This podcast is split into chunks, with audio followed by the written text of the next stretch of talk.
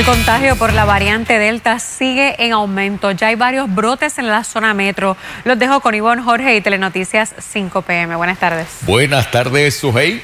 Ivonne, buenas tardes y amigos televidentes. Se trata de Carolina, donde se han registrado siete brotes de este virus. Bueno, alegadamente varios de los contagiados están vacunados contra el COVID-19. En minutos tendremos los detalles, pero antes pasamos a los titulares.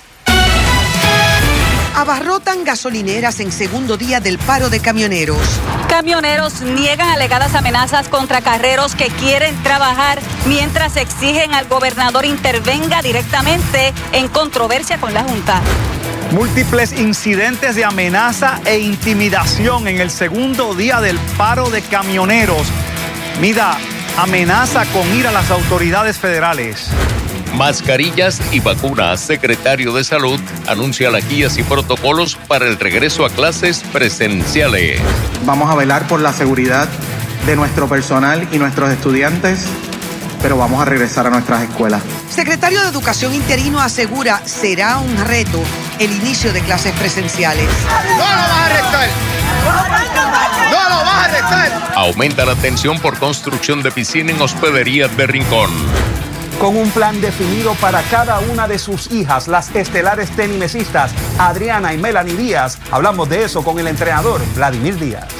Tiempo variable nos espera para mañana por la humedad de una onda tropical y densa nube de polvo del Sahara.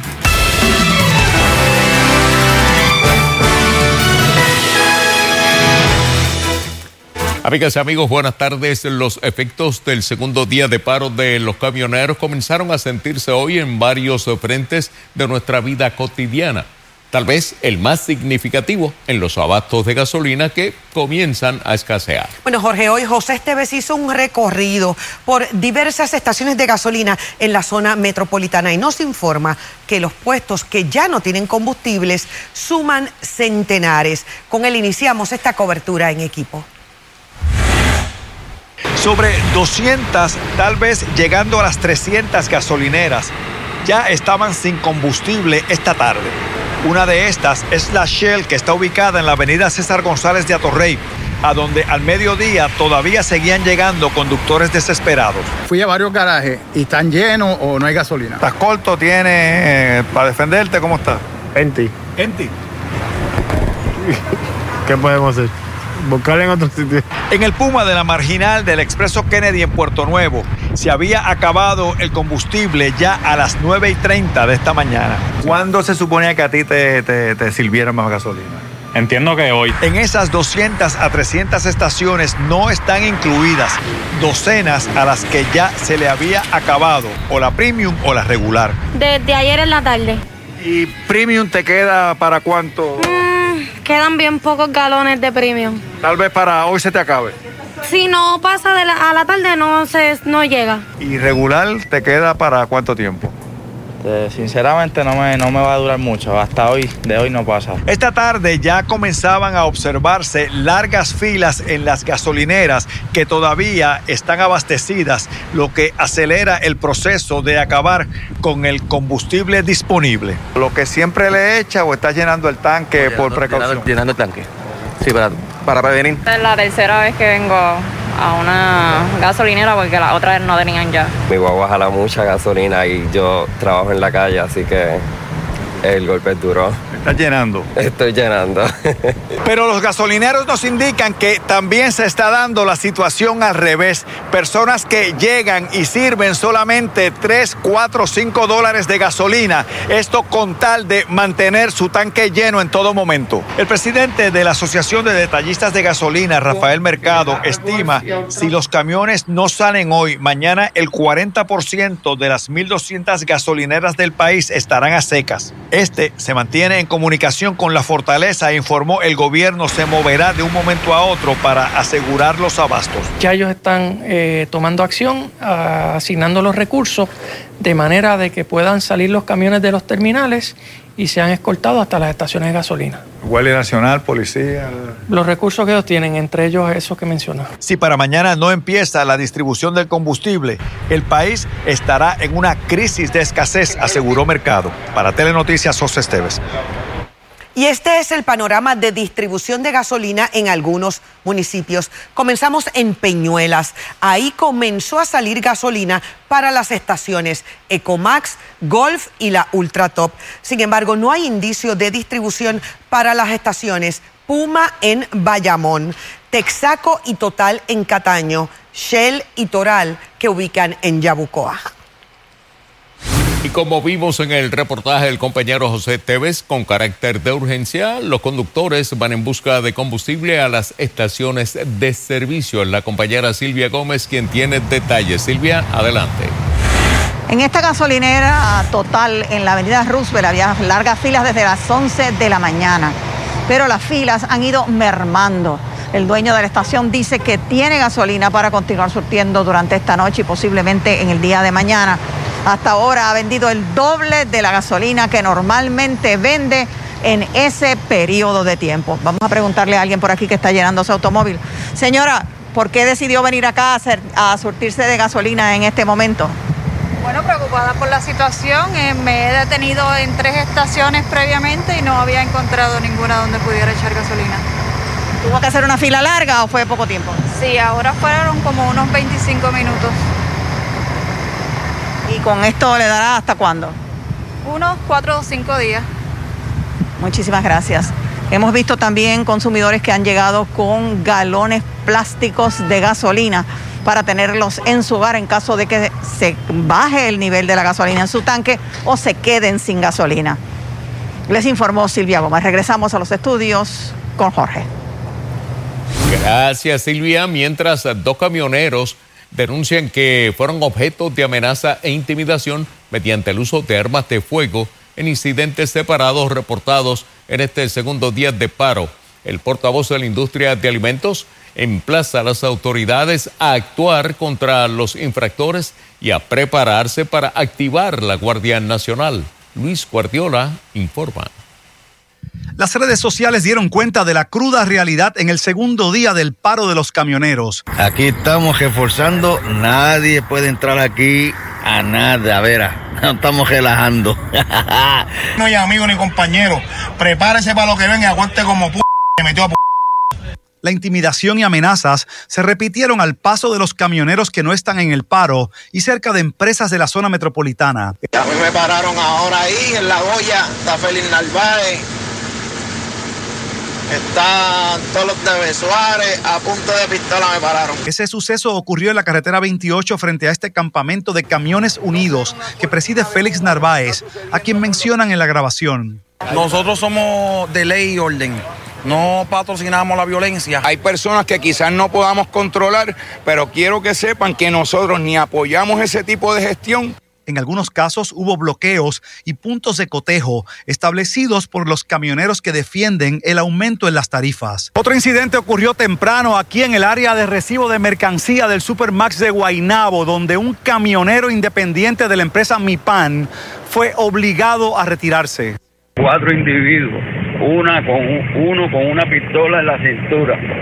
Me sacaron, me amenazaron el camionero se fue a su casa luego de informarle a la empresa que no regresará hasta que termine el paro. Es triste, pues es un padre de familia, es una persona que lleva sobre 40 años en la empresa, que día a día pues da el máximo. La Viaga sostuvo que el paro ya tiene efectos en su compañía al detenerse la entrega del pan congelado a supermercados y otros negocios. Tuvimos que parar la producción, pues nuestros freezers están, están llenos. El vicepresidente ejecutivo de MIDA no descartó acudir a las autoridades federales ante la inacción de la policía. Todo está sobre la mesa. Eh, eh, eh, estamos pidiendo que todos los que sufran eso hagan querella y nos las hagan llegar. Reyes sostuvo que la escolta que el gobierno ofreció a los camioneros que quieran retar el paro podría no ser suficiente y ya habla de activar refuerzos. Si con la escolta de la policía no se coordina o, si, o aún coordinándola no se atreven a trabajar los carreros, pues entonces la Guardia Nacional va a tener que empezar a repartir la carga porque no, no, el pueblo no puede pasar hambre. Para Telenoticias, Luis Guardiola. Mientras los camioneros no dan su brazo a torcer, permanecen en paro indefinido en espera de una reunión con la Junta de Supervisión Fiscal o hasta que se validen las nuevas tarifas de transporte terrestre. Es Maribel Meléndez Fontán quien nos tiene detalles. El segundo día de paro transcurrió de forma pacífica, al menos en la zona portuaria. Allí el movimiento de camiones se limitaba al servicio postal y la distribución de combustible y medicamentos a los hospitales, farmacias y farmacéuticas. Aquí está todo en paz y armonía, aquí no hay entradas bloqueadas, por ende nosotros no estamos cometiendo ningún delito, los camiones se han mantenido en la casa, aquí los medicamentos han seguido moviéndose normal. Los camioneros decretaron una asamblea permanente debido a que la Junta de Supervisión Fiscal invalidó el reglamento aprobado por el negociado de transporte que establece las nuevas tarifas para el servicio de acarreo. Desistir del paro, como solicitó el gobernador, no es opción hasta tanto tengan garantías de un salario justo. Desistir del paro a cambio de no me ha dicho. Por su parte, el presidente del Frente Amplio de Camioneros le salió al paso a Mida y a la Asociación de Ventas al Detal, que denunciaron un alegado esquema de intimidación y amenaza a carreros de compañías privadas. Mentira. Y si las tienen, pues que las traigan. Aquí Aquí nadie amenaza a nadie. Aquí los mismos compañeros transportistas han ido decidido detenerse porque todos están en el mismo barco. No les quieren pagar lo justo. Nosotros no auspiciamos ningún tipo de violencia de un compañero hacia, hacia otro compañero. Hay situaciones que se salen de las manos que, como te dije, un ente externo puede entrar y dañar la situación. Los transportistas negaron que hubiesen rechazado una reunión con la Junta. Explicaron que se dio una comunicación informal entre los abogados de las partes. Aunque están complacidos con el apoyo que han recibido de Fortaleza, los camioneros entienden que se puede hacer más, por lo que exigieron al gobernador Pedro Pierluisi ponga en acción su palabra e intervenga de tú a tú con la Junta para poner fin a la controversia. Eso fue lo que él prometió cuando era candidato a la gobernación y yo creo que la acción hay que ponerla donde puso la palabra. El gobernador permanece de vacaciones fuera de la isla. Para Telenoticias, Maribel Meléndez Fontán. En Telenoticias queremos conocer tu opinión. Preguntamos, ¿has notado la falta de suministros por el paro de camioneros? 46% respondió sí, 54% no. Para más noticias, accede a telemundopr.com.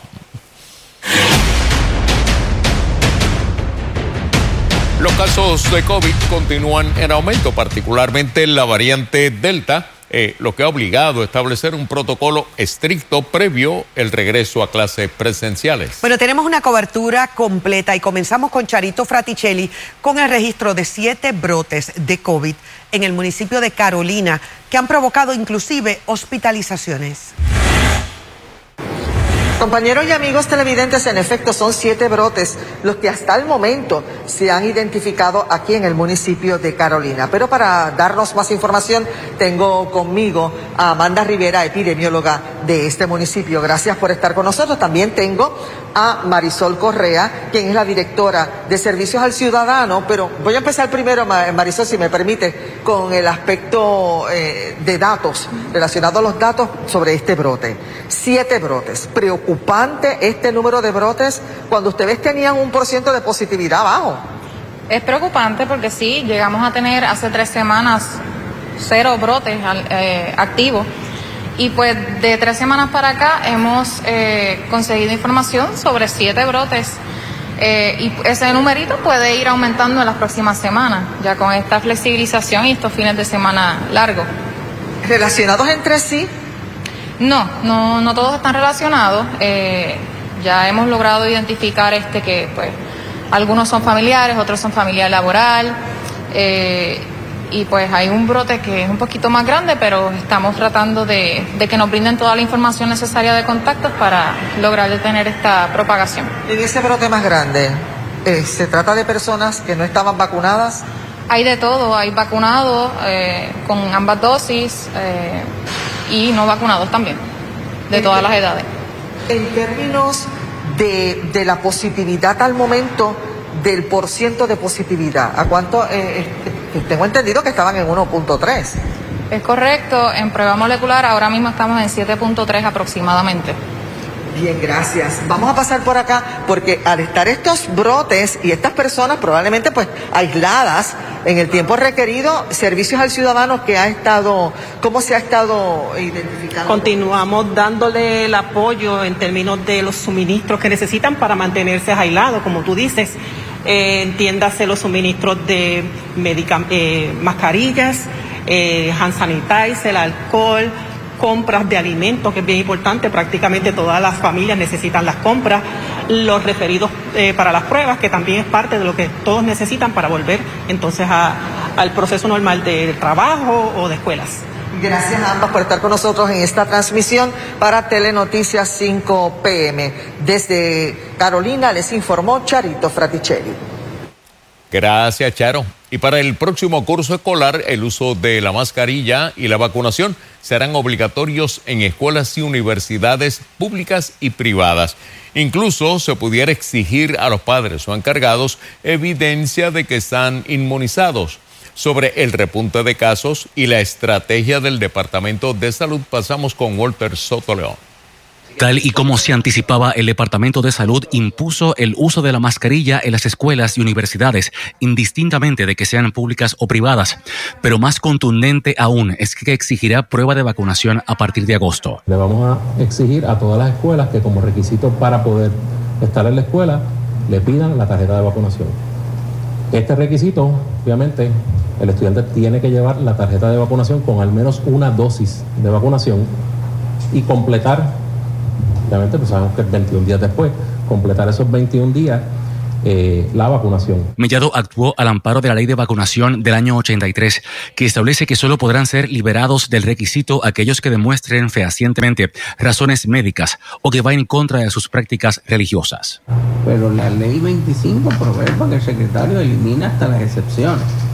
Así que, que estamos dando la oportunidad a la gente a hacer lo correcto hacer lo correcto, que es vacunarse y ser responsable.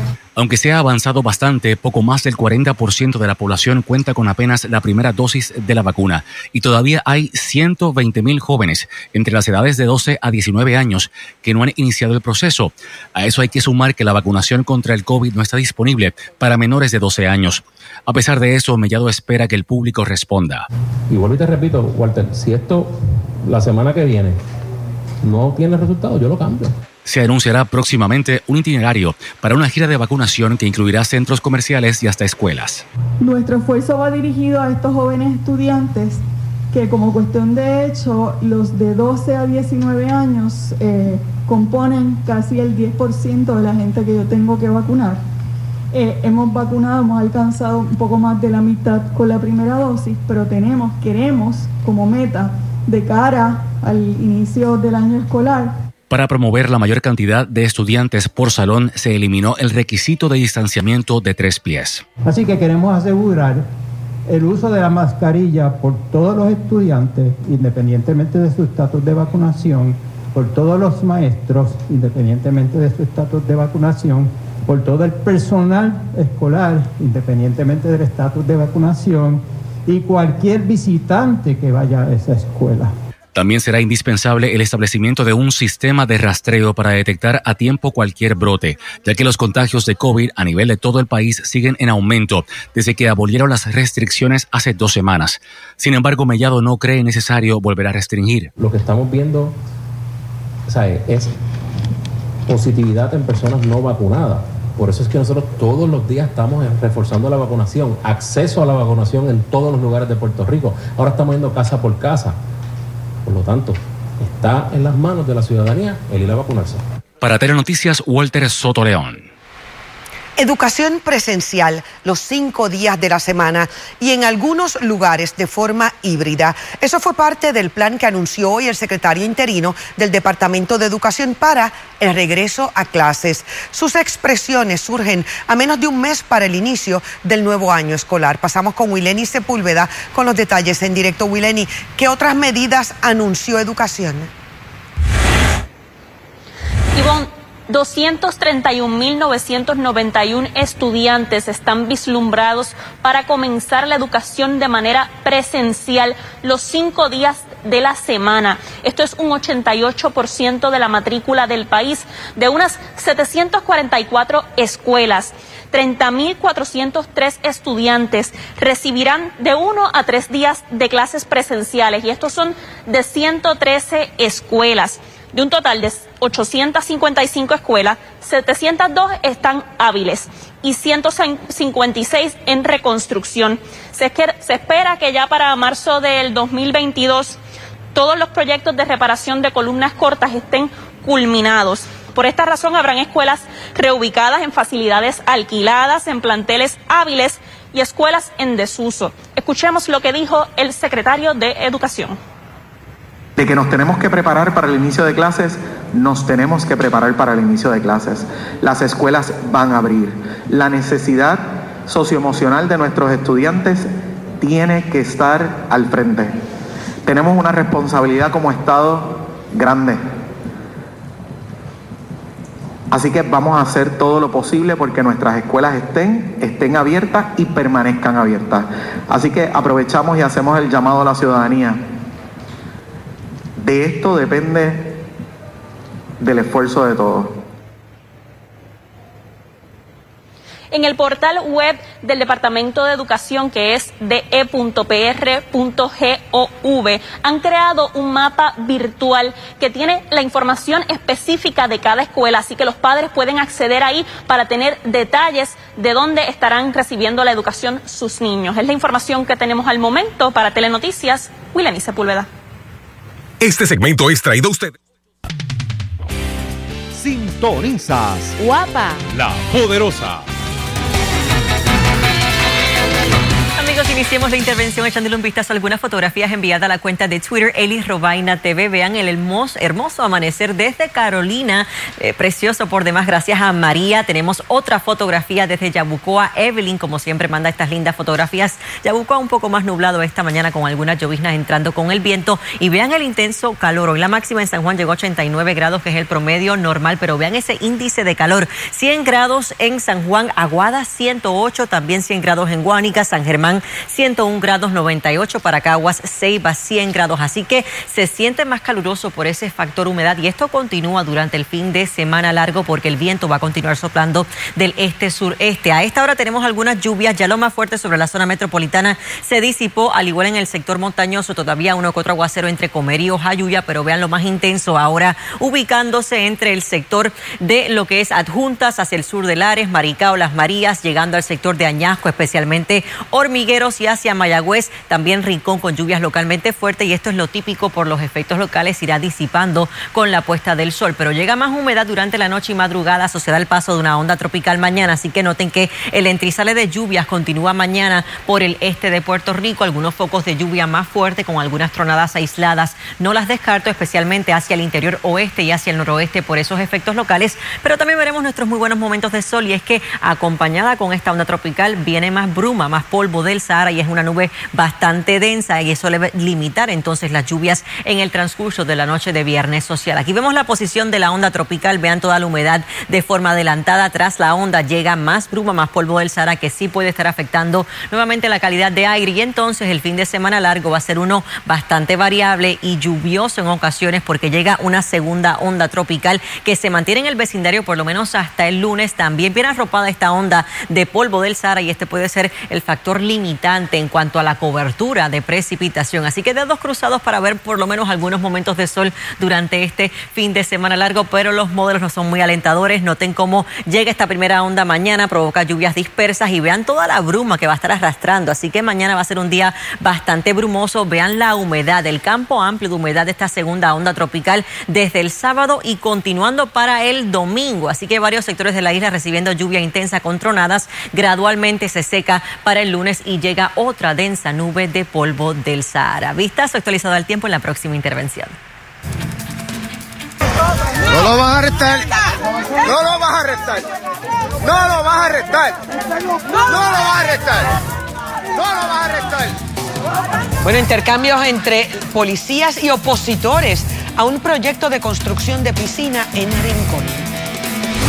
Ponce es Ponce y sintoniza Guapa por su emisora Huizo Radio 1260 AM y 101.5 FM. Guapa Radio. El doctor Irán Soler, cirujano de manos con oficina número 709, localizada en la Torre Médica del Auxilio Mutuo.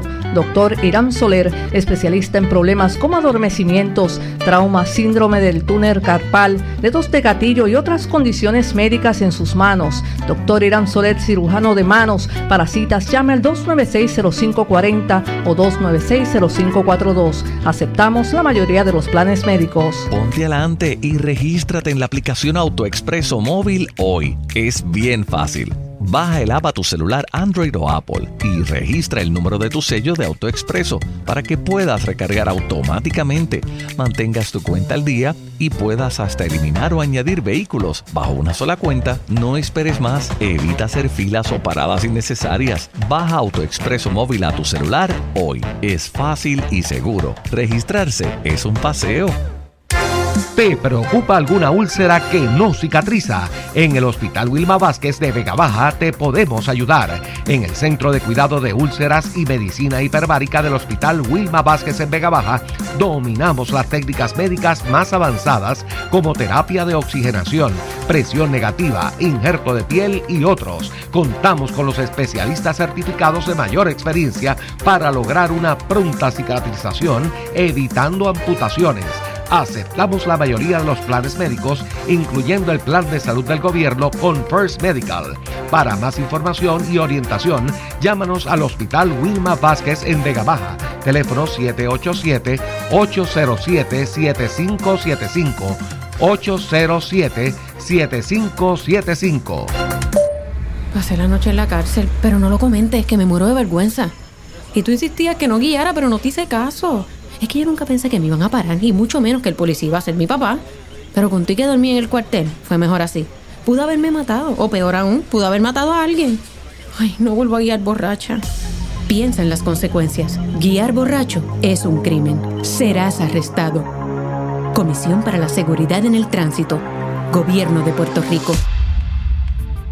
¿Está buscando un apartamento para alquilar en San Juan? Bayola Apartments en la calle Estrella en el condado tiene lo que usted busca. Apartamento de tres dormitorios, sala, cocina equipada, control de acceso, guardias de seguridad las 24 horas, planta de emergencia y cisterna, cerca de playas y hoteles. Bayola Apartments, detrás del Supermax del condado. Para información, llame al 787-722-2021. 722-2021 más de un siglo, juntos hemos encontrado en la YMCA de San Juan un lugar seguro donde desarrollar nuestro potencial. Aquí encuentras una variedad de programas deportivos, educativos y de bienestar, como gimnasio, yoga, natación, baloncesto y centro preescolar. En la YMCA te fortaleces física y mentalmente y floreces. Redescubre hoy todo lo que la Y tiene para ti. Visita ymcasanjuan.org nos une nuevamente en los estadios. Nos une en el baile, en las casas, en el paseo, en el deporte y hasta en el jangueo.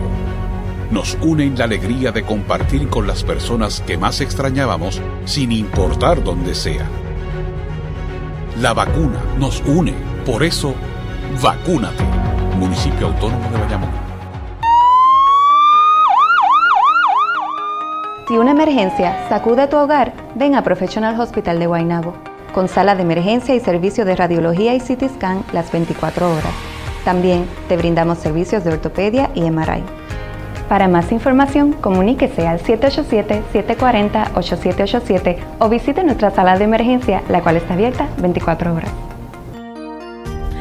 ¿Necesitas una biopsia de senos o cirugía oncoplástica? En el SBC Clínicas de Senos, dirigido No hay paz. La construcción de una piscina en Rincón sigue siendo motivo de discordia y encontronazos frente a la instalación, el proyecto. Iban en busca de evasores contributivos. Unen esfuerzos el Departamento de Hacienda y Justicia. Y las condiciones del tiempo estarán más húmedas desde mañana por la llegada de una onda tropical. También llega polvo del Sahara. El informe completo del tiempo más adelante. Las manifestaciones en contra de la construcción de una piscina en un complejo para apartamentos continúan en Rincón. Bueno, hoy los ánimos se caldearon y arrestaron a un hombre por obstrucción y daños. Luisa Sotero nos tiene detalles sobre el pedido de los manifestantes. Le roban de, eh, terreno también al pueblo, los bienes de dominio público. ¿Dónde está la justicia? Aquí es que el pueblo se da cuenta de la injusticia que hay. Pasan los días y la controversia en Rincón continúa por la construcción en la playa Los Almendros, mientras que hoy temprano los ánimos se caldearon en el lugar, arrestando a uno de los manifestantes por alegados daños y por obstrucción a la justicia. A mí se me acusa de vandalismo por disque falsamente ellos establecer que yo estoy tirando arena sobre la playa. En los vídeos de las redes sociales se puede ver al hombre cuando se lanzó al mar y posteriormente fue arrestado. Yo entender que era un, reclamo injusto en el sentido de que me están pidiendo información y no me explican por qué me están pidiendo la información y, y cuáles cargos ellos entienden que yo estoy cometiendo, pues yo me voy al mar, donde me siento cómodo y pues si ellos tienen que buscarme, pues que me busquen. Por otro lado, los manifestantes llevaban un mensaje claro y pedían la destitución del secretario de Recursos Naturales. Yo creo que hay fundamentos suficientes para reiterar nuestra solicitud de destitución de esa persona que no puede proteger los recursos naturales. Hace unos días el Departamento de Recursos Naturales emitió una orden administrativa de cese y desista para la construcción que aquí se lleva a cabo, pero también sugería la remoción de la verja. Y luego la enmendó en menos de dos horas, pero continúa vigente el que se demuela de entre los puntos del muro sur al muro norte, todo lo que pasa de ahí. Hoy los sobre 40 manifestantes exigían respuestas y acción tras el incidente ocurrido ayer en donde se ve un guardia enfrentando y empujando a uno de los manifestantes que estaba encima de un muro de concreto. Yo estoy viendo una doble vara de lo que ellos seleccionan para investigar y procesar y yo creo que el pueblo tiene que darse a respetar porque esta es su playa y ellos son los que se la robaron. Mientras tanto, la Cámara de Representantes radicaría en el Tribunal Humandamus para hacer valer la orden por parte de Recursos Naturales del cese y desista. Para Telenoticias, Luisa Sotero. Preste atención. Tengo que tener mucho cuidado porque tengo que seguir la ley orgánica. Con esas palabras, el secretario de Justicia, Domingo Emanueli, se lavó las manos sobre la controversia en el caso de la construcción de esta piscina en Rincón. Eso se supone que lo maneje como lo está manejando el Departamento de Recursos Naturales. Si eso llegara al Departamento de Justicia, pues ya en ese momento el Departamento de Justicia atendrá el asunto en la forma que llegue, pero en estos momentos, o sea, ese, ese aspecto, no obstante, el Departamento de Justicia, y no es la institución que trabaja con ese aspecto, en estos momentos. Cuando esos aspectos llegan a nuestra consideración, serán atendidos. Pero acuérdate que yo no puedo dar, brindar ni, porque la ley orgánica del departamento me lo prohíbe, no puedo dar eh, opiniones sobre futuras situaciones o situaciones que potencialmente van a llegar al departamento. Una vez esas situaciones llegan al departamento, nosotros actuamos conforme a la ley, como la ley lo exige. El secretario dijo que no ha tenido comunicación con su contraparte de recursos naturales, Rafael Machargo Maldonado.